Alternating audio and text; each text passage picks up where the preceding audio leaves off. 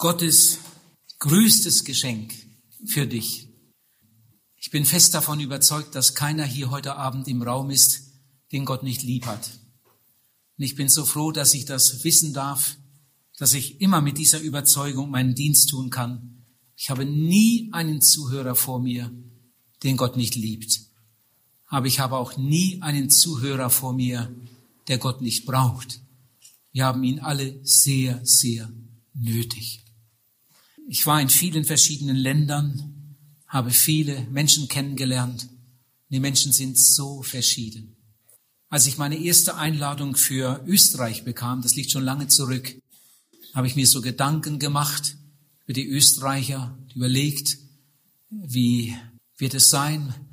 Muss ich da irgendwie umstellen? In Österreich ist alles anders. Da, wo ich bislang gepredigt hatte, waren die Leute meist evangelisch. Und in Österreich sind fast alle katholisch. 97 Prozent. Da habe ich einen älteren Evangelisten, der schon öfter in Österreich gesprochen hatte, gefragt, wie ist das eigentlich in Österreich? Muss man da irgendwie umstellen? Und dann hat der erfahrene Mann mir gesagt, du, das ist ganz einfach. Es gibt männliche Sünder und weibliche Sünder, alte Sünder, junge Sünder, katholische Sünder, evangelische Sünder, aber alle sind Sünder. Sie brauchen alle dieselbe Botschaft. Und da wusste ich Bescheid. Und dann habe ich in Österreich genauso gepredigt wie woanders. Und die Ergebnisse waren dann, dann auch ganz ähnlich. Ihr Lieben, wir sind alle Sünder. Das Generalthema, das Hauptthema der Bibel ist Gott und der Mensch. Der heilige Gott und der sündige Mensch. Am Anfang war das nicht so. Als Gott den Menschen geschaffen hatte, war der Mensch sehr gut. Und Gott hatte ihn sehr lieb. Und Gott hatte große Pläne. Aber dann passierte etwas ganz Furchtbares. Die größte Katastrophe, die diese Welt je gesehen hat. Der Sündenfall. Und seit dem Sündenfall ist zwischen dem heiligen Gott und dem sündigen Menschen eine ganz dicke Wand. Auf der einen Seite ist Gott und auf der anderen Seite der sündige Mensch und dazwischen eine ganz dicke Wand. Mit jeder neuen Sünde wird diese Wand dicker oder mit jeder neuen Sünde wird die Distanz größer. Wir sind in einer von Gott weg Entwicklung. Jesus spricht von einem breiten Weg, der zum Verderben führt. Und er sagt, viele sind es, die da hineingehen. Aber Gott will nicht, dass wir verloren gehen. Und in seiner großen Liebe hat Gott das Liebste, das er hatte, seinen Sohn, Jesus Christus, in diese Welt gesandt. Mit dem Evangelium. Aber Jesus hat nicht nur über Liebe geredet, sondern Jesus hat die Liebe bewiesen, als er ans Kreuz ging auf Golgatha. Jesus selbst hat nie eine Sünde getan, aber er hat unsere Sünden auf sich genommen, stellvertretend so als wären es seine, und hat sich verurteilen lassen zum Tod, den wir eigentlich verdient hätten. Der ist ans Kreuz gegangen und hat sein Blut und Leben gegeben als Lösegeld für uns. Wer das glaubt und sich für Jesus entscheidet, der empfängt Vergebung. Wer Jesus im Glauben als seinen Heiland und Erretter annimmt, wird ein Gotteskind, wird wiedergeboren, wie Jesus das nennt, wird gerettet für alle Ewigkeit. Nun gibt es Leute, die für diese Botschaft überhaupt keine Antenne haben. Es gibt manche, die sich sogar darüber ärgern. So etwas altmodisches. Ich habe das schon einige Mal in Evangelisationen erlebt, dass, dass Leute mich richtig angegriffen haben. In der Schweiz einmal ein paar Studenten, die riefen dazwischen und schimpften rum und lesen sie keine Zeitung und wissen sie nicht, was in der Welt los ist und, und so weiter. So eine altmodische predigt hier, wir haben doch ganz andere Probleme. Die Welt ist todkrank und da, da reden sie hier so altmodische Sachen. Ihr Lieben, ich weiß, die Welt ist todkrank. Die Welt ist wirklich todkrank, wenn ich an Afrika denke. Was gibt es da für Zonen mit unsagbarer Not und nicht nur dort. Es gibt Gegenden, da verhungern die Leute, weil es lange nicht mehr geregnet hat. Es gibt andere Gegenden, da sind die Leute in ähnlicher Not, weil alles zerstört wurde von Bränden, von Flächenbränden und riesige Gebiete sind zerstört oder durch Überschwemmungen. Wir haben das ja täglich in den Medien. Woanders Erdbeben und ganze Städte liegen in Trümmern oder Kriege und das ganze Flüchtlingselend. Unsere Welt ist todkrank, das stimmt. Unsere Welt ist todkrank. Der Mensch hat alles ruiniert. Durch seinen Größenwahn, durch dämonisierte Religion, durch atheistische Ideologien. Und wenn ich dann daran denke, wie Menschen, die helfen möchten, oft noch betrogen werden. Menschen, die die Hilfe so nötig haben, die Hilfe nicht bekommen. Vor einiger Zeit las ich, ihr habt es sicher auch gelesen, riesige Mengen von Hilfsgütern wurden im Rahmen der Entwicklungshilfe in ein afrikanisches Land gebracht, um da den Hungernden zu helfen. Aber diese Hilfe ist nie angekommen. Die Hilfe wurde, diese ganzen Hilfsgüter wurden verschachert, wurden verkauft oder eingetauscht gegen Rüstungsgüter. In Äthiopien hat es vor Jahren so etwas gegeben. Riesige Mengen von Hilfsgütern wurden im Hafen umgeladen in sowjetische Schiffe. Sie wurden einfach umgetauscht gegen Kriegsgerät. Oder wenn ich an Indien denke, Millionen Leute hungern und verhungern. Aber diese, diese schreckliche dämonische Religion, die in Indien vorherrscht, lässt es nicht zu, dass man den Leuten so helfen kann, wie man eigentlich möchte. Wisst ihr, dass in Indien mehr Reis im Jahr von Ratten gefressen wird, als im Rahmen der großzügigen Hilfe vieler Länder nach Indien transportiert wird? Aber Ratten darf man nicht töten. Es gibt so unheimlich viele davon. Aber Ratten darf man nicht töten. Da könnte ja die Seele der Großmutter drin sein. Und was dann? Ihr Lieben, diese Religionen, mit denen hat Gott nichts zu tun, sondern dahinter steht der Teufel, der hat das alles erfunden, um Menschen kaputt zu machen. Unsere Welt ist todkrank. Sie ist wirklich todkrank. Aber, und jetzt bitte ich euch einmal ganz gut mitzudenken, es gibt eigentlich nur eine Krankheit in dieser Welt. Und die hat einen Namen. Es gibt eigentlich nur eine Krankheit in dieser Welt und das ist die Sünde. Wenn es keinen Sündenfall gegeben hätte, dann gäbe es keinen Hass, es gäbe keinen Krieg, es gäbe keinen Hunger, es gäbe keine Ehenot, es gäbe keine Krankheit auf der Erde, es gäbe nicht einmal den Tod. Ich habe gestern Abend eine Bibelstelle gelesen über die Sünde, wie Gott über die Sünde denkt. Etwas daraus lese ich jetzt noch einmal. Römer Kapitel 1 von Vers 29 an. Die Welt ist voller Ungerechtigkeit, Schlechtigkeit, Habgier, Bosheit, Neid, Mord, Streit, Arglist, Niedertracht. Die Menschen sind Zuträger, Verleumder, Gottesverächter, Frevler, hochmütig sind sie, prahlerisch, erfinderisch im Bösen, den Eltern ungehorsam. Sie sind unvernünftig, treulos, lieblos, unbarmherzig.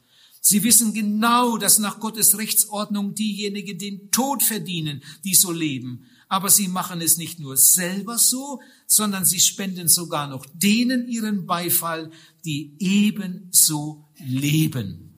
Ein paar Worte über die Sünde. Das sagt Gott über unseren Zustand, über den Zustand unserer Welt über den Zustand der Menschen in dieser Welt. Diese schreckliche Krankheit. Es gibt eigentlich nur eine Krankheit in dieser Welt, das ist die Sünde. Und jetzt die andere Seite. Es gibt eigentlich nur ein Heilmittel für diese Welt. Und das hat auch einen Namen. Es gibt eigentlich nur ein Heilmittel für diese Welt und das ist Jesus. Alle Not dieser Welt kann man in einem einzigen Wort zusammenfassen in dem Wort Sünde, Trennung von Gott. Und alle Hilfe für diese Welt kann man auch in einem Wort zusammenfassen, in einem Namen, in dem Namen Jesus. Sein Evangelium, nicht Religion, nicht Ideologie, nicht Psychologie. Sein Evangelium ist die einzige wirksame Medizin. Jetzt stell dir einmal vor, einer deiner liebsten Angehörigen bekäme plötzlich eine ganz schlimme Krankheit. Was würdest du machen? Du würdest doch nicht einfach zusehen, sondern du würdest etwas unternehmen. Du würdest dich bemühen, so schnell wie möglich das beste Heilmittel zu bekommen, damit diesem Kranken geholfen werden kann. Aber jetzt stell dir einmal vor, einer deiner liebsten Angehörigen bekäme eine Krankheit, die bislang immer in kürzester Zeit zum Tode führte. Aber seit kurzer Zeit gibt es ein Heilmittel gegen diese Krankheit. Und jetzt ist der Arzt gekommen und hat diese furchtbare Krankheit festgestellt. Und der Arzt hat dir gesagt, zum Glück gibt es seit kurzem ein Heilmittel. Aber das ist längst nicht in allen Apotheken. Die Krankheit kommt in Deutschland so selten vor. Aber in der Apotheke da und da ist es und da und da und da. Was würdest du machen? Was würdest du machen? Du würdest dich doch sofort auf den Weg machen, um dieses Heilmittel zu bekommen. Du würdest nicht sagen, jetzt versuchen wir es erst einmal mit Umschlägen. Wenn warme nicht helfen, machen wir kalte. Wenn die auch nicht helfen, machen wir es mit Tee. Nein, du würdest sofort, weil der Arzt dir das gesagt hat, gegen diese Krankheit gibt es nur ein Mittel. Du würdest dich sofort auf den Weg machen, um dieses eine Mittel zu bekommen. Ihr Lieben, so ist es auf der geistlichen Ebene. Gegen die Sünde gibt es nur ein Mittel. Jesus hat gesagt, ich bin der Weg, ich bin die Wahrheit, ich bin das Leben. Jesus sagt, ich bin das Licht der Welt, ich bin das Brot der Welt, ich bin das Wasser des Lebens, ich bin die Tür, ich bin der gute Hirte, ich bin der Retter, ich bin das Lamm. Jesus ist das einzige Heilmittel. Lieben, alle Religionen sind von Menschen ausgedacht. Hinter jeder Religion steht ein Religionsstifter oder eine Gruppe. Jede Religion ist ein Versuch, etwas zu tun, etwas für Gott zu tun. Das Evangelium ist keine Religion. Jede Religion kommt von Menschen. Das Evangelium kommt von Gott. Jede Religion kommt von unten. Das Evangelium kommt von oben. Jede Religion ist ein Versuch, etwas für Gott zu tun. Das Evangelium ist die Botschaft, dass Gott etwas für uns getan hat. Im Evangelium sind keine Forderungen, sondern im Evangelium ist das Angebot Gottes. Gott hat uns lieb und Gott möchte uns retten. Man kann nicht gerettet werden durch irgendeine Religion. Es gibt keine Religion, die uns auch nur einen Millimeter näher zu Gott bringen kann. Das ist Menschenwerk. Das ist ein ganz primitiver Versuch einer Selbsterlösung. Aber Selbsterlösung gibt es nicht. Errettung gibt es nur auf der Grundlage der Stellvertretung. Jesus Christus ist gekommen, hat unsere Sünde auf sich genommen und ist stellvertretend für uns ans Fluchholz gegangen, hat mit seinem Blut und Leben für uns bezahlt. Jetzt können wir gerettet werden. In 1 Timotheus 2, Vers 4 steht, Gott will, dass allen Menschen geholfen wird und zur Erkenntnis der Wahrheit kommen. In Ezekiel 18 steht, Gott will nicht, dass der Sünder in seiner Sünde sterbe, sondern dass er sich bekehre und lebe. Unser Thema heute Abend heißt Gottes größtes Geschenk für dich. Hast du es angenommen? Ich möchte heute Abend mal etwas erklären, damit auch ein paar Irrtümern begegnen und ich hoffe, dass einigen das eine ganz große Hilfe sein wird. Wir evangelisieren, wir sind in großen Städten und in Dörfern, da und dort haben sie unterschiedliches Publikum. Irgendwo habe ich evangelisiert und dann habe ich gehört, dass sie, als sie einen Zeltplatz gesucht haben und bei der Behörde nachgefragt haben und auch mit dem Bürgermeister gesprochen haben, ist das möglich, können wir das hier machen, möchten gerne eine Zeltevangelisation durchführen. Da hat der Bürgermeister gesagt, ich weiß nicht, ob das nötig ist. Hier bei uns, bei uns gehören fast alle zur Kirche. Ob das hier nötig ist. Bei uns gehören fast alle zur Kirche. Ihr Lieben, wenn jemand so etwas sagt, ich brauche keine Evangelisation. Wir gehören doch schon zur Kirche. Das ist genauso, als wenn jemand, der beim Verkehrsunfall als Fußgänger überfahren wurde, der Verursacher hat Fahrerflucht begangen und der Überfahrene liegt da in seinem Blut, ist bei vollem Bewusstsein, kann aber nicht mehr aufstehen, Knochenbrüche, offene Wunden, das Blut fließt. Und jetzt kommt jemand und will ihm helfen, der versteht etwas von erster Hilfe. Der will ihm helfen, damit er ja nicht verblutet. Und der Schwerverletzte sagt, mach dir keine Sorge. Ich gehöre zur Krankenkasse. Ich bin doch nicht gegen die Krankenkasse, so wie ich nicht gegen die Kirche bin. Aber der Schwerverletzte, der braucht einen Arzt. Vielleicht braucht er eine Bluttransfusion. Die Krankenkasse, die kann nachher die Rechnung bezahlen. Die hat ihren Platz. Ihr Lieben, die Kirche hat ihren Platz, die soll das Evangelium verkündigen. Aber so wie noch nie eine Krankenkasse einen Menschen gerettet hat, so hat auch noch nie eine Kirche einen Menschen gerettet. Die Krankenkasse hat ihre Aufgabe, die Kirche hat ihre Aufgabe, aber der Schwerverletzte braucht einen Arzt und der verlorene Sünder braucht einen Retter, er braucht Jesus Christus. Da bin ich irgendwo in einer Evangelisation und nach dem Vortrag ergibt sich das so, ich habe ein Gespräch oder ich komme gerade ins Gespräch mit einer Frau und ich frage, waren Sie schon öfter hier? Ja, sie war schon öfter. Ähm, glauben Sie das, was Sie hier hören? Sagt sie, ja, eigentlich ja. Ganz interessante Themen. Und dann frage ich, möchten Sie das nicht auch erleben, was Sie hier jeden Abend hören? Ich lade doch immer wieder ein, zu Jesus zu kommen, sich für Jesus zu entscheiden. Möchten Sie das nicht auch erleben? Dann sagt die Frau, ja, wir glauben auch. Wir glauben auch. Wir glauben ganz fest an Gott. Sie können meinen Mann fragen. Wir beten sogar. Wahrscheinlich am Tisch oder wie. Wir glauben fest an Gott. Wir beten sogar. Ihr Lieben, was meint ihr?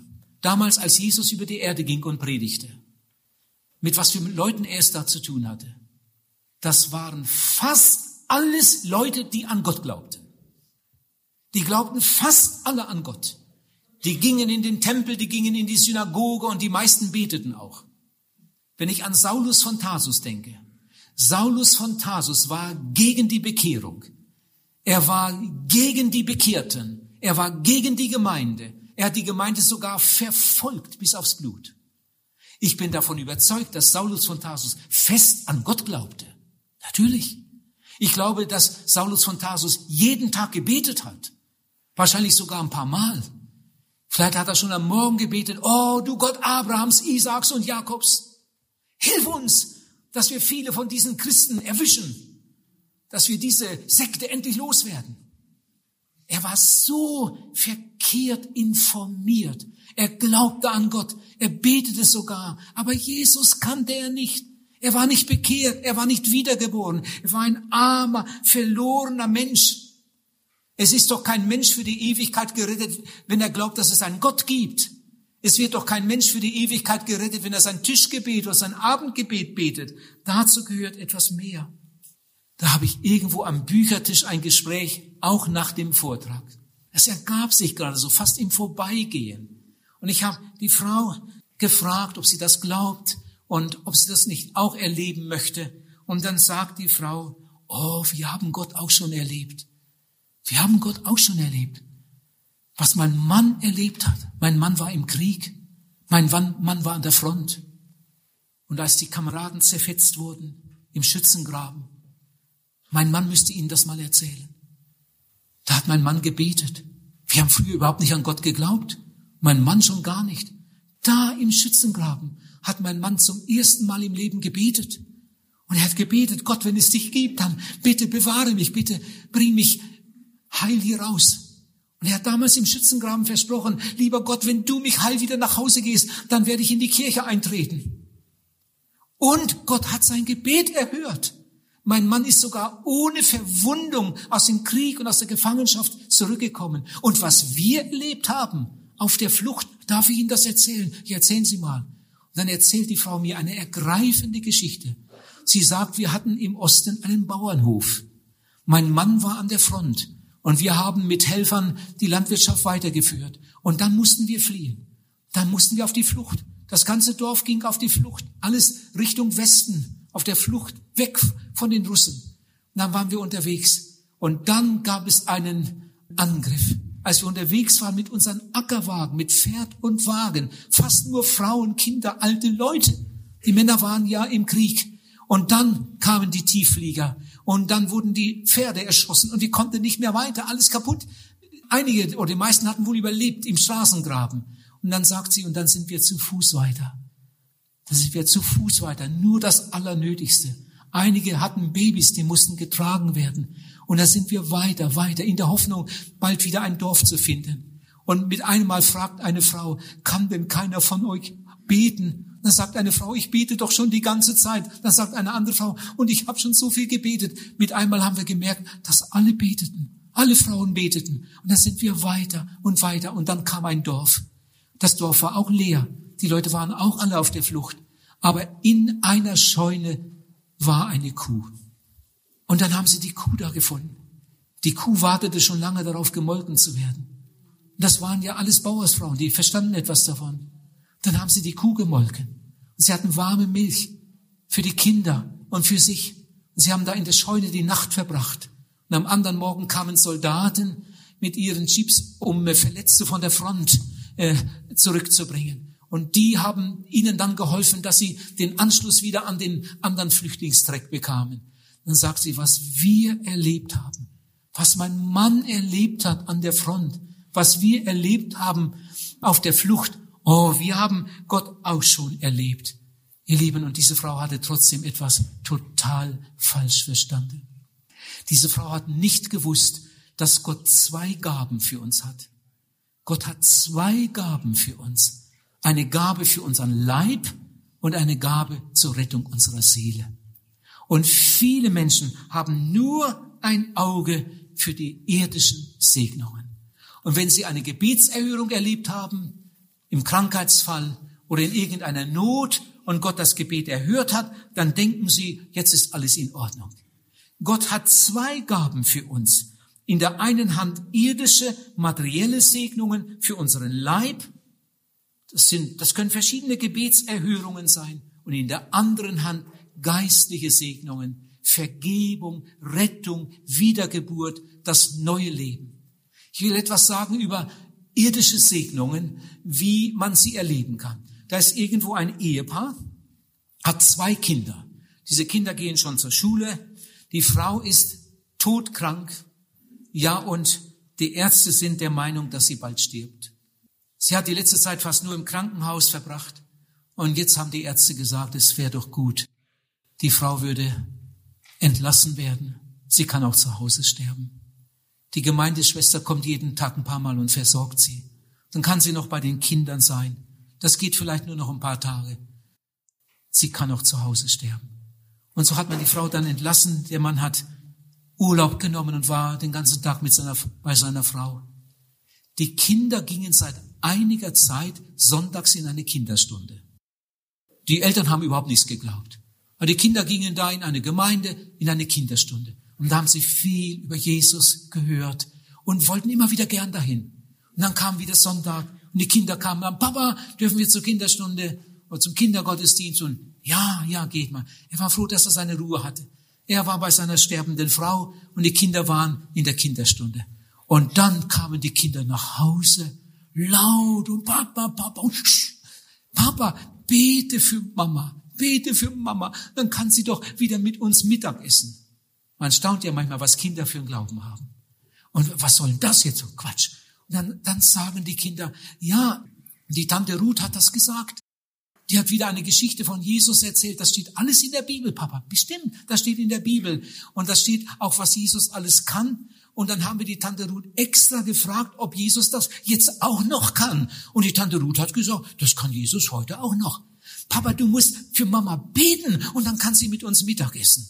Die hat jetzt schon lange nur noch am Tropf gehangen. Und der Vater der hat noch nie im Leben gebetet. Der wusste nicht, was er damit machen sollte. Der ärgerte sich darüber. Und mit einem Mal sagt die Älteste, komm, dann beten wir einfach. Und dann beten die beiden Kinder, beten für Mama. Lieber Heiland, mach doch Mama wieder gesund, dass sie wieder mit uns Mittag essen kann.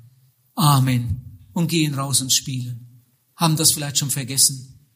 Der Mann geht dann in die Küche und brutzelt da etwas für die Kinder. Er selbst hat gar keinen Appetit. Und dann irgendwann ruft er die Kinder, kommt. Und dann ruft seine Frau aus dem Krankenzimmer. Was hast du denn gemacht? Und er sagt, was er da versucht hat. Und dann fragt die Frau, kannst du mir auch einen Schmeckhappen bringen?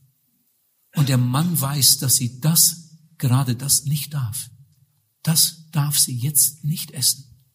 Der kommt in Not. Er ruft an beim Arzt, was soll ich machen?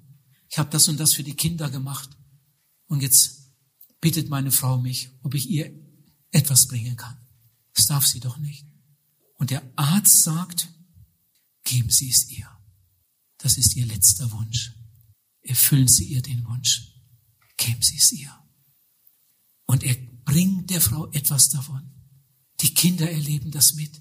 Die Kinder essen. Mama isst wieder. Nach Wochen zum ersten Mal. Mama isst wieder etwas. Festes. Die Kinder erleben das mit. Eine gewaltige Gebetserhörung. Dort nicht lange hat die Mutter gegen Abend wieder Appetit. Bringst mir etwas. Inzwischen ist der Arzt da. Der Arzt sagt, verstehe das nicht. Unbegreiflich. Also sowas gibt's manchmal. Erklären kann man das nicht. Der Frau geht es besser. Die Frau ist wieder gesund geworden. Die ist völlig gesund geworden. Und der Arzt sagt, das ist einfach ein Wunder. Manchmal gibt's so etwas. Ihr Lieben, jetzt hört.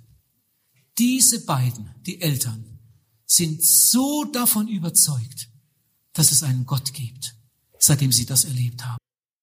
Die Kinder haben gebetet und Gott hat ein Wunder getan. Der Mann hat sogar den Mut, es am Arbeitsplatz seinen Kollegen zu erzählen. Kein Arzt, kein Mittel konnte helfen. Und dann haben wir das erlebt. Begreifen kann man es nicht, der Arzt begreift es auch nicht. Aber das muss irgendwas mit Gott zu tun haben. Gott hat ein Wunder getan. Wir glauben an Gott. Dauert nicht lange, da haben sie irgendwie Interesse. Sie möchten die Gemeinde, wo ihre Kinder immer hingehen, auch mal kennenlernen. Und zum ersten Mal sind diese beiden in einem Gottesdienst und hören eine christliche Predigt. Ihr Lieben, jetzt frage ich euch, angenommen diese beiden werden auf dem Weg zum Gottesdienst oder auf dem Heimweg tödlich verunglückt. Sie werden gestorben. Werden sie gerettet für die Ewigkeit oder werden sie verloren? Die sind genauso verloren wie vor einem Jahr. Die sind doch nicht bekehrt. Die sind doch nicht wiedergeboren. Sie haben nur Hilfe bekommen für ihren Leib und dafür sind sie dankbar. Und jetzt ist Interesse da und sie gehen zum ersten Mal im Leben in den Gottesdienst. Und sie gehen noch einmal und noch einmal. Und dann kommt eine Evangelisation so ähnlich wie hier. Und sie hören, dass alle Menschen verloren sind, dass man eine Bekehrung braucht, dass man eine Wiedergeburt braucht. Und diese beiden bekehren sich. Und heute sind sie Mitarbeiter in der Gemeinde. Sie haben zuerst irdische Hilfe bekommen für den Leib und dann einige Monate später haben die beiden sich bekehrt und Jesus aufgenommen und sie wurden wiedergeboren. Ihr Lieben, wir müssen das auseinanderhalten. Wie oft erhört Gott Gebete von, von, von gottlosen Leuten. Die sind in Not und die schreien zu Gott, oh Gott, wenn es dich gibt, bitte tu etwas. Und Gott tut etwas. Gott liebt alle Menschen, Gott liebt auch die Gottlosen. Und Gott erhört jeden Tag viele Gebete von gottlosen Menschen, weil die in ihrer großen Not zu Gott schreien und keinen anderen Ausweg mehr haben. Und Gott tut das, weil er damit ihre Herzen erreichen möchte. Er möchte, dass sie weiterdenken, dass sie weiterforschen, dass sie seinen Heilsplan kennenlernen und ihn finden. Jenes Ehepaar hat zuerst irdische Hilfe bekommen und dann einige Monate später haben sie Jesus gefunden und wurden gerettet. Ihr Lieben, man kann viel von Jesus haben, ohne Jesus zu haben. Will das einmal so erklären. Man kann viel von einem Menschen haben. Man kann viel von einem Menschen haben. Zum Beispiel einen Brief oder ein Foto oder ein Geschenk oder irgendetwas gute Erinnerungen. Man kann viel von einem Menschen haben, aber den Menschen hat man nicht. Der Mensch ist vielleicht entführt, vielleicht im Krankenhaus oder im Gefängnis, irgendwo. Man hat viel von ihm, aber man hat ihn nicht. So kann man auch viel von Jesus haben, aber man hat ihn nicht. Wie viele Menschen haben eine Bibel, sie haben ein Gesangbuch, sie haben eine Konfirmationsurkunde und was weiß ich noch alles, so alles mögliche fromme Zeug zu Hause. Sie haben alles Mögliche, das irgendwie mit dem Evangelium zusammenhängt, aber sie haben Jesus nicht. Sie haben viel von ihm, sie wissen auch viel über ihn, aber sie haben ihn nicht. Und das ist so traurig. In Johannes Kapitel 3, Vers 16, den Vers haben wir schon gehört, steht, so sehr hat Gott die Welt geliebt, dass er seinen einzigen Sohn dahin gab. Gott gab etwas. Jesus ist die Gabe Gottes. Gott gab etwas. Aber diese Gabe muss angenommen werden. In Johannes 1, Vers 11 steht, Jesus kam, Aber die meisten nahmen ihn nicht auf. Er kam. Gott hat ihn gesandt und er kam, aber die meisten nahmen ihn nicht auf. Das ist die größte Tragödie bis heute. Jesus kam zu den verlorenen Menschen, aber die meisten nahmen ihn nicht auf. Sie nahmen die irdischen Segnungen. Die irdischen Segnungen nahmen sie. Sie nahmen das Brot aus seiner Hand. Sie ließen sich gesund machen. Am liebsten hätten sie ihn zum König gemacht, aber nur damit er die Römer vertreiben sollte. Nur das Irdische hatten sie im Auge, aber für das Geistliche hatten sie keinen Blick. Und eines Tages sagt Jesus ihnen ganz traurig, ihr sucht mich ja gar nicht. Ihr sucht mich ja gar nicht, weil ihr gewisse Kennzeichen meiner göttlichen Sendung empfangen habt, sondern weil ihr von dem Brot gegessen habt und satt geworden seid. Und dann fährt er fort und sagt, oh, lasst es doch euer Werk sein. Das Brot zu nehmen, das euch zum ewigen Leben verhilft. Aber dafür hatten die allermeisten überhaupt kein Auge. Lieber Zuhörer, hast du Jesus aufgenommen? Kannst du erzählen von einer Stelle in deinem Leben, wo das passiert ist? Hast du Jesus aufgenommen? Ich werde nicht satt, wenn ich Brot ansehe. Ich werde nicht satt, wenn ich einen Vortrag höre über Brotbacken. Ich werde auch nicht satt, wenn ich selbst beim Brotbacken helfe. Ich werde nicht satt, wenn ich sage, ich glaube ganz fest, dass es einen Bäcker gibt. Ich glaube ganz fest, dass es Brot gibt. Davon werde ich nicht satt. Und genauso ist das im Geistlichen. Ich werde nicht gerettet, wenn ich Glied einer Kirche bin. Ich werde nicht gerettet, wenn ich eine Kindertaufe erlebe. Ich werde nicht gerettet, wenn ich eine gute Predigt höre. Ich werde auch nicht gerettet, wenn ich hundert gute Predigten höre. Ich werde auch nicht gerettet, wenn ich mitarbeite, wenn ich im Chor singe oder die Orgel spiele, sondern ich werde gerettet, wenn ich Jesus als meinen Heiland und Erretter aufnehme. Wer satt werden will, muss essen. Das ist doch so logisch, jeder versteht das. Wer satt werden will, muss essen. Und das ist etwas ganz Praktisches. Wer gerettet werden will, muss Jesus aufnehmen. Das ist auch etwas ganz Praktisches. Das ist ein Akt. Das ist eine Erfahrung. Und wer sie gemacht hat, wird das nie mehr vergessen. Jetzt frage ich noch einmal, lieber Zuhörer, hast du das erlebt? Gibt es eine Stelle in deinem Leben, wo du das getan hast? Wo du Jesus Christus, nicht das Brot oder die Heilung oder irgendeine äußere Sache, sondern wo du Jesus Christus, den Sohn Gottes, im Glauben ihn eingeladen hast, in dein Leben hineingenommen hast, wo du dich für ihn entschieden hast, wo du ihn aufgenommen hast im Glauben als deinen Heiland und Erretter. Erlösung ist ein Geschenk. Aber wo geschenkt wird, sind immer zwei Beteiligte. Einer, der gibt und einer, der nimmt. Angenommen, ich wollte dir heute Abend meine Bibel schenken. Dann musst du nicht erst in der Papierfabrik arbeiten oder in der Druckerei. Die Bibel ist ja gedruckt. Die Bibel ist gebunden. Die ist sogar bezahlt. Du musst nur kommen und sie annehmen. Wo geschenkt wird, sind immer zwei Beteiligte. Einer, der gibt und einer, der nimmt. Gott hat gegeben. Gott hat seinen Sohn gegeben. Die größte Gabe seiner Liebe. Aber die Frage ist, hast du ihn aufgenommen? Wohnt er in deinem Herzen? Hast du ihn aufgenommen als deinen persönlichen Heiland und Erretter? Wer das nicht getan, wer das nicht erlebt hat, der ist verloren. Da könnte Jesus sogar, wie einmal ein Dichter sagte, tausendmal in Bethlehem geboren sein und du bist trotzdem verloren. Und wäre Jesus tausendmal in Bethlehem geboren, wenn du ihn nicht aufgenommen hast, bist du trotzdem verloren. Jetzt werde ich ganz persönlich, aber ich mache das mit ganz viel Liebe, das dürft ihr mir abnehmen. Oh, wie oft ich darum bete. Herr Jesus, fülle mein Herz mit Liebe. Ich möchte gern so predigen können, dass die Leute merken, dass ich sie lieb habe. Ich möchte nicht Leute fertig machen nicht ihnen meine Meinung um die Ohren knallen, sondern ich möchte ihnen das Evangelium sagen, so gut wie möglich, dass sie es verstehen und sich für Jesus entscheiden. Und manchmal klingt das hart, aber das war auch so, als Jesus predigte oder seine Apostel. Ich möchte drei, drei ganz wichtige Wahrheiten schnell zeigen. Drei ganz wichtige Tatsachen. Die erste Wahrheit, die erste Tatsache. Es gab einen Sündenfall. Das lehrt uns die Bibel.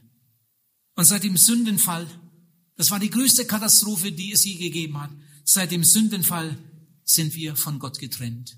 Die Bibel sagt, die Sünde ist zu allen Menschen hindurchgedrungen. Die Bibel sagt, du bist verloren. Die Bibel sagt, es gibt keinen Unterschied. Sie haben alle gesündigt und sind von der Herrlichkeit Gottes ausgeschlossen. Das ist eine Tatsache. Jetzt die zweite Wahrheit. Die zweite Tatsache, eine herrliche Tatsache. Gott ist Liebe. Das steht einige Male in der Bibel. Gott ist Liebe. Das ist eine herrliche Tatsache. Und das ist eine gute Aussicht. Und jetzt die dritte Wahrheit, die dritte Tatsache. Liebe kann nicht zwingen. Du wirst nicht automatisch gerettet, weil Gott dich lieb hat. Du musst wollen. Du musst wollen.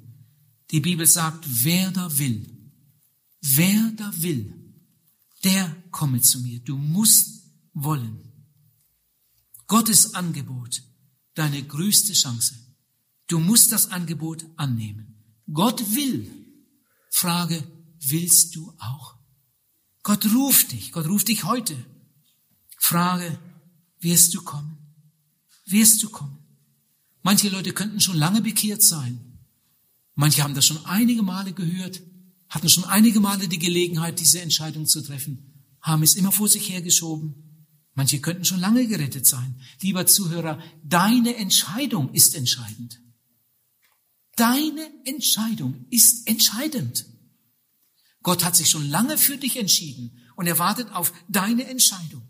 In Johannes 1, Vers 12 steht, wie viele ihn aufnahmen, die wurden Gottes Kinder. Jesus kam in sein Eigentum, die meisten nahmen ihn nicht auf. Aber die ihn aufnahmen, denen gab er Macht, durch den Glauben an seinen Namen Kinder Gottes zu werden. Wer Jesus aufnimmt, wird ein Gotteskind. Ihr Lieben, für alles muss man sich entscheiden. Für alles, für fast alles muss man sich entscheiden. Sonst ist man lebensuntüchtig. Du musst morgen früh entscheiden, ob du aufstehen willst. Du musst entscheiden, ob du frühstücken willst. Du musst entscheiden, ob du einen Beruf erlernen oder studieren willst.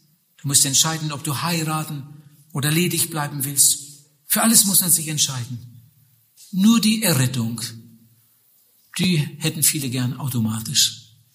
Aber das gibt es nicht. Deine Entscheidung ist entscheidend. Die wichtigste Entscheidung ist die Entscheidung für Jesus, eine echte Bekehrung zu ihm. Man kann, hört diesen Satz gut, man kann ins Reich Gottes kommen, ohne Bildung, ohne Gesundheit, ohne Religion, ohne Geld. Aber man kann nicht ins Reich Gottes kommen, ohne Entscheidung für Jesus. Jesus sagt, wenn du dich nicht bekehrst, wirst du umkommen. Jesus sagt, wer nicht von neuem geboren ist, kann das Reich Gottes nicht sehen. Wir hatten eine Zeltevangelisation in der Schweiz, in der Ostschweiz. Riesenzelt. Hinter mir jeden Abend der große Chor auf der Bühne. Die Stufen gingen so hoch. Ein schönes Bild. So ähnlich wie hier, nur alles viel größer. Und an einem Abend mitten in der Predigt kam mir plötzlich so der Gedanke, ich spreche immer zu den Leuten, die hier vor mir sitzen. Aber hinter mir sitzen auch eine ganze Menge. Wie sieht es wohl in den Herzen derer aus? Und dann habe ich einfach das Mikrofon mal aus der Halterung genommen und habe mich umgedreht. Dann habe ich mal ein paar Minuten zum Chor gesprochen. Das konnten natürlich alle hören. Ich hatte ja das Mikrofon in der Hand. Dann habe ich so ganz persönlich zum Chor gesprochen. Wie sieht das eigentlich bei euch aus?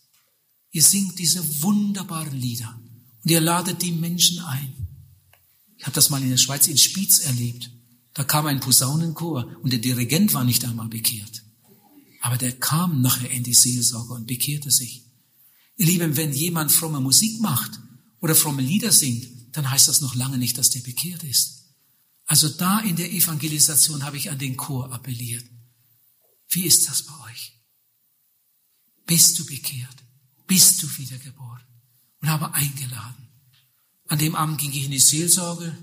Da kam keiner vom Chor, das hätte ich ja gesehen. Die waren nämlich alle gleich angezogen. Die hatten alle gleiche Blusen an und, und so Halstücher, sah richtig schön aus. Aber vom Chor kam niemand. Dann kam der nächste Abend, ich war wieder im Seelsorgerraum, kam eine ganze Menge Leute, die sich bekehren wollten. Und dann kam eine Frau vom Chor. Die erkannte ich ja an, an der Kleidung. Die kam weinend ins Seelsorgezelt. Ich kam etwas später. Darf ich noch kommen? Ja, bitte kommen Sie. Dann habe ich etwas gefragt. Möchten Sie sich bekehren? Möchten Sie sich auch bekehren? Ja. Und dann hat die Frau vor all den anderen gesagt, als sie sich gestern Abend umdrehten und zum Chor sprach, da habe ich irgendwie gemerkt, das hat Gott ihnen bestimmt ins Herz gegeben. Ich glaube, das war nur für mich. Und dann sagt sie, am liebsten wäre ich gestern Abend in die Seelsorge gekommen, aber ich hatte nicht den Mut. Wissen Sie, ich singe so gern. Ich singe so gern und darum habe ich mich angemeldet zum Chor. Aber das, was wir da singen, habe ich nie erlebt. Die ganze Evangelisation war für sie schon fast eine Plage, weil sie jeden Abend Dinge hörte, die sie ja selbst nie erlebt hatte. Und an dem Abend hat die Frau dann den Schritt zu Jesus hingetan. Am letzten Abend der Evangelisation war ich wieder im Seelsorgerraum, eine ganze Reihe Leute da, die sich bekehren wollten. Ich war schon im Gespräch, war dabei, meine Erklärungen zu machen. Da kommt die Frau noch einmal rein. Hab ich gedacht, was soll das? Warum kommt sie jetzt noch einmal? Sie blieb am Eingang des Seelsorgezeltes stehen und sagte nur, Herr Pals, ich wollte nur noch Tschüss sagen. Danke, dass Sie sich an dem Abend umgedreht haben zum Chor. Sonst wäre ich sicher nicht bekehrt. Solche Erlebnisse vergisst man natürlich nie mehr. Ihr Lieben, denkt jetzt mal gut mit. Liebe ist keine Idee. Liebe ist keine Philosophie, sondern Liebe ist eine Tat. Gott hat etwas getan. Gott hat etwas Großartiges getan. Er hat seinen Sohn geopfert für dich und für mich. Liebe ist eine Tat und Errettung ist auch eine Tat, eine Handlung, ein Erlebnis, etwas ganz Reales. Gottes größte Tat ist das Erlösungswerk von Golgatha. Und deine größte Tat ist deine Bekehrung. Gott hat in seiner Liebe etwas getan. Er hat seinen Sohn geopfert. Und jetzt erwartet er von dir, dass du das Geschenk annimmst dass du deine Sünden abgibst mit der Bitte um Vergebung, das ist Bekehrung. Und dann Jesus aufnimmst im Glauben in dein Herz und Leben und wiedergeboren wirst zu einer lebendigen Hoffnung. Da kommt jemand und sagt, aber das kann doch nur Gott machen. Das kann nur Gott wirken. Nein. Gott hat alles bereits getan. Gott hat alles getan. Jetzt bist du dran. Gott hat sein Werk schon getan. Jetzt erwartet er, dass du dieses Geschenk, das er dir macht, annimmst. Jetzt bist du dran. Da sagt jemand, ich kann nicht. Jemand hier heute Abend, der so antworten möchte, also das, nein, das kann ich nicht. Ich sage dir, wenn du zu der Gruppe gehörst, die sagt, ich kann nicht, dann sage ich dir und ich behaupte das, du willst nicht. Wenn du willst, kannst du heute Abend gerettet werden. Aber wenn du heute Abend als Unerretteter nach Hause gehst, dann, weil du das willst. Deine Entscheidung ist entscheidend. Wenn du gerettet werden willst, kannst du heute Abend gerettet werden. Du musst nur kommen. Und wenn du kommst, er kommt dir mit offenen Armen entgegen. Wenn du ihm deine Sünde bringst, dann jubeln die Engel im Himmel. Es ist Freude bei den Engeln im Himmel, wenn ein Mensch seine Sünden bringt und um Vergebung bittet. Und wenn du dein Herz öffnest und Jesus einlädst, Herr Jesus, komm in mein Herz, komm in mein Leben. Ich entscheide mich für dich. Ich will dein sein. Du sollst mein sein. Dann kommt er in dein Leben. Und in dem Augenblick, wo du diese Entscheidung triffst und Jesus einlädst und ein aufnimmst, wirst du ein Kind Gottes. Du wirst wiedergeboren. Dein Name wird eingeschrieben ins Lebensbuch des Lammes. Und jetzt darfst du mit Jesus deinen Weg gehen. In 2. Thessalonicher 2, Vers 10 steht von Menschen, die gerettet sein könnten, die aber die Errettung nicht angenommen haben. Jesus sagt in Offenbarung 3, Vers 20, siehe, ich stehe vor der Tür. Wenn jemand die Stimme hört, dann steht da und die Tür auftut. Der Impuls geht immer von ihm aus. Er kommt zu dir. Er ruft dich. Er klopft sogar an. Aber die Tür hat draußen keine Klinke.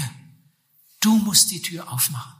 Und wenn jemand die Tür aufmacht, sagt Jesus, dann werde ich zu ihm hineinkommen und Gemeinschaft mit ihm haben. Der Teufel macht heute so viel Lärm. Und das war eigentlich schon immer so. Dass man die klopfende Hand fast nicht hört. Jemand hat mal gesagt, nur an einer stillen Stelle legt Gott seinen Anker an. Ein gutes Wort. Und ich freue mich immer darüber, dass es sowas gibt wie hier. Stellt euch das mal vor. Jetzt sitzt ihr schon eine ganze Stunde hier und hört einfach zu. Und ich erkläre das Evangelium. An einer stillen Stelle legt Gott seinen Anker an. Meine Frage heute Abend ist nicht, zu welcher Kirche du gehörst. Das interessiert mich überhaupt nicht. Das interessiert auch Gott nicht. Lieben, ich bin so fest davon überzeugt, dass das Gott überhaupt nicht interessiert. Ob du katholisch aufgewachsen bist oder evangelisch oder reformiert oder jüdisch oder buddhistisch oder islamisch. Gott interessiert sich für etwas anderes. Gott möchte, dass du endlich einmal an den Punkt kommst, wo du merkst, alle Menschen sind Sünder. Ich bin auch ein Sünder. Ich bin verloren. Aber Gott liebt mich. Gott hat sogar seinen Sohn für mich geopfert. Und wenn ich mit meiner Sünde zu Jesus gehe, vergibt er mir. Wenn ich ihn aufnehme, werde ich ein Gotteskind. Gott möchte, dass du das erkennst und dass du das erfährst. Ich frage heute Abend nicht, zu welcher Kirche du gehörst. Ich frage auch nicht, ob du glaubst, dass es einen Gott gibt. Das glaubt der Teufel auch. Das steht in der Bibel. Der Teufel weiß das sogar, dass es einen Gott gibt. Aber deshalb ist er doch nicht gerettet. Ich frage auch nicht, ob du schon Gottes Hilfe erlebt hast. Oh, wie viele gottlose Menschen haben schon Gottes Hilfe erlebt, als sie in großer Not waren und geschrien haben. Kannst du erzählen von einer Stelle in deinem Leben, wo du dich bekehrt hast, wo du dein altes sündiges Leben im Gebet zu Jesus gebracht hast, nicht zu einem Menschen, nicht zu einem Engel, nicht zu Maria, sondern zu Jesus. Wer gerettet werden will, muss zu Jesus gehen. Er muss seinen Namen aussprechen. Nur in seinem Namen ist Heil.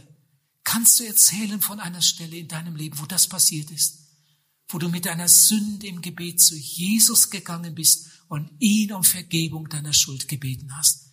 Das nennt die Bibel Bekehrung. Sag, gibt es diese Stelle in deinem Leben, wo du dein Herz geöffnet und gesagt hast, Herr Jesus, jetzt nehme ich dich auf. Komm in mein Herz. Komm in mein Leben. Ich entscheide mich für dich. Ich will dein sein. Du sollst mein sein. Heute Abend treffe ich meine Entscheidung. Wer das erlebt hat, der kann davon erzählen. Der wird das auch nie mehr vergessen. Wenn mich jemand danach fragt, sofort sind meine Gedanken bei jenem Sonntagnachmittag, als das bei mir passierte.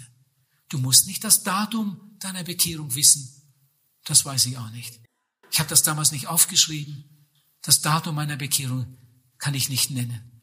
Aber das Geschehen, das Erlebnis, das, was da passierte, darüber kann ich erzählen. Das werde ich nie mehr vergessen.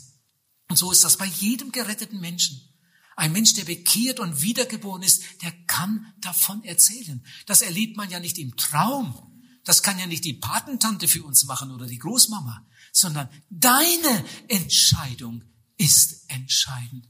Lieber Zuhörer, wenn du diesen Schritt noch nicht getan hast, bitte, bitte, tu ihn heute Abend. Nicht um mir einen Gefallen zu tun. Was hab ich davon, wenn du dich bekehrst? Was hab ich davon? Natürlich freue ich mich riesig, aber es geht doch nicht darum, dass du mir einen Gefallen tust. Es geht um deine Seele. Es geht um deine Ewigkeit. Wenn du das noch nicht erlebt hast, bitte komm doch heute Abend. Die anderen mögen sich da noch aufhalten oder, oder sich auf den Heimweg machen. Bitte nimm dir noch die Zeit dafür.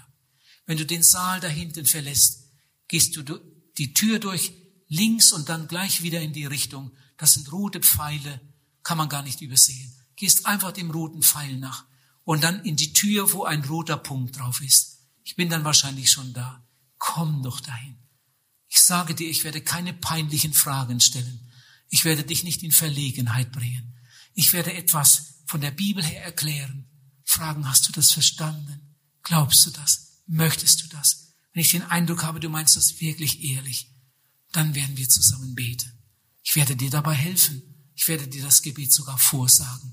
Du sagst es einfach nach. Wenn sich heute Abend fünf Menschen bekehren wollen, nehmen wir die alle fünf zusammen da rein. Wenn sich zehn bekehren wollen, nehmen wir die alle zehn zusammen da rein. Wir sitzen nicht im Kreis am Tisch. Ich mache immer eine gerade Reihe, damit die Leute sich gar nicht ansehen können. Eine gerade Reihe. Ich sehe die Gruppe und die Gruppe sieht mich. Nachdem ich einiges erklärt habe, beten wir zusammen. Und Jesus wird unser Gebet erhören. Ihr Lieben, so haben sich immer wieder auf dem ganzen Erdenrund Menschen für Jesus entschieden, mit der Hilfe eines Seelsorgers. Und ich möchte dir heute Abend dabei helfen. Komm doch. Dies ist dein Abend, diese Gelegenheit. Heute Abend kannst du nach Hause gehen mit großer Gewissheit. Und morgen kannst du es schon weiter sagen und andere mitbringen. Und wenn es dann weitergeht, eine Kettenreaktion in deiner Familie, in deiner Verwandtschaft, was wäre das für ein Segen für diese Gegend? Und du kannst dabei eine Schlüsselperson sein. Aber es geht jetzt im Moment nicht um die anderen. Jetzt geht es um dich, um dein Heil. Erfasse es im Glauben, bitte. Amen.